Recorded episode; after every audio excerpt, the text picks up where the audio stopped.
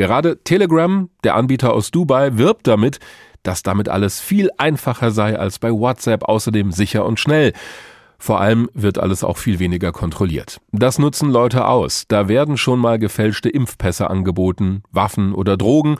Dazu kommt ein Umgangston, der sich nicht nur bedrohlich anhört, sondern der es mitunter auch ist. Es wird zu Gewalt aufgerufen bis hin zu Morddrohungen. Außerdem wird Telegram gerne von Leuten genutzt, die sich verabreden wollen für eine nicht angemeldete Demonstration gegen die Corona-Politik. So manche Nutzer, die bei anderen Plattformen schon gesperrt worden sind, weichen dann auf Telegram aus. Politik und Sicherheitsbehörden wollen dagegen besser vorgehen, unter anderem auch das Bundeskriminalamt, das BKA.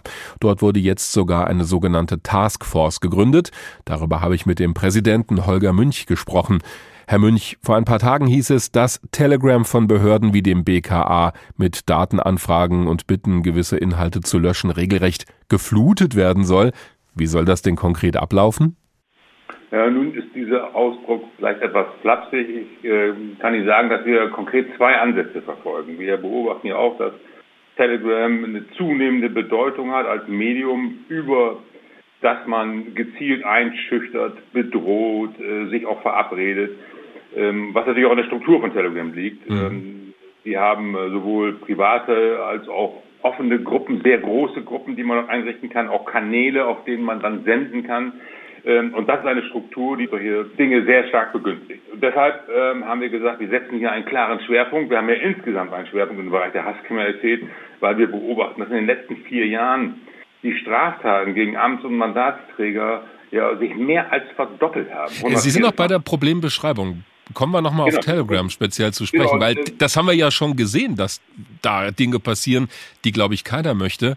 Aber wie können Sie da vorgehen? Das heißt, erstens, wir sammeln auch alle Löschanregungen, alle Bestandsdatenanfragen, die wir selber tun, auch äh, die aus den Ländern kommen, äh, rückwirkend, aber auch nach vorn, um festzustellen, es wird immer diskutiert, wie kooperationsbereit ist Telegram, dass wir dazu äh, eben auch die entsprechenden Daten haben. Zweitens haben wir eine Taskforce im BKA eingesetzt und uns dazu auch mit den Ländern abgestimmt, die ein ähnliches Vorgehen machen. Und dazu werden wir gezielt personengerichtete Aufrufe zu Tötungsdelikten und auch anderen Straftaten feststellen und deren Urheber identifizieren. Und das machen wir, wie gesagt, in enger Abstimmung mit den Bundesländern mhm. und auch der Justiz in einem koordinierten Vorgehen und entweder mit der Unterstützung von Telegram oder auch ohne. Ja, da sprechen Sie einen wichtigen Punkt an. Das hieß ja schon beim BKA, so nach dem Motto, na, unseren Erfahrungen nach ist Telegram nicht an einer Zusammenarbeit mit den Sicherheitsbehörden interessiert. Warum soll das jetzt anders werden? Löschanregungen im Bereich des Terrorismus mit islamistischem Kontext werden sehr wohl umgesetzt. Wir sehen jetzt auch, dass auch schon einzelne Kanäle gesperrt worden sind, auch aus diesem Feld der Verschwörungstheoretiker und auch hier Löschungen durchgeführt worden sind. Das heißt, wir sind uns nicht ganz sicher, wie das äh, laufen wird. Wir werden also das natürlich mit Löschanregungen und auch mit Bestandsdatenauskünften in Richtung Telegram richten, aber... Also Bestandsdaten, um das nochmal klar zu machen, da geht es darum rauszufinden, wer hat denn da was gepostet? Genau, ja. genau. Also die Daten, die dort vorgehalten werden, dass man die auch bekommt, um dort auch Ermittlungsansätze zu haben. Ja. Wenn wir die nicht bekommen, dann werden wir auch andere Ermittlungsansätze nutzen, die wir als Polizei ja haben. Aber sehen Sie mir nach, dass ich die nicht alle in einem Interview hier bekannt gebe. Das geht schon in Ordnung. Aber jetzt nehmen wir mal an, Sie haben Erfolg mit dem, was Sie da vorhaben und schaffen es, dass von Telegram bestimmte Inhalte gelöscht werden oder dass dort alles auch vielleicht besser kontrolliert wird in Zukunft. Wo sehen Sie da die Grenze, ab der Sie vielleicht ohne das zu wollen, die Meinungsfreiheit einschränken? Nun ist es ja so, dass Telegram, wie alle anderen großen Anbieter auch, in Deutschland unter das Telekommunikationsgesetz fällt und auch das Netzwerkdurchsetzungsgesetz.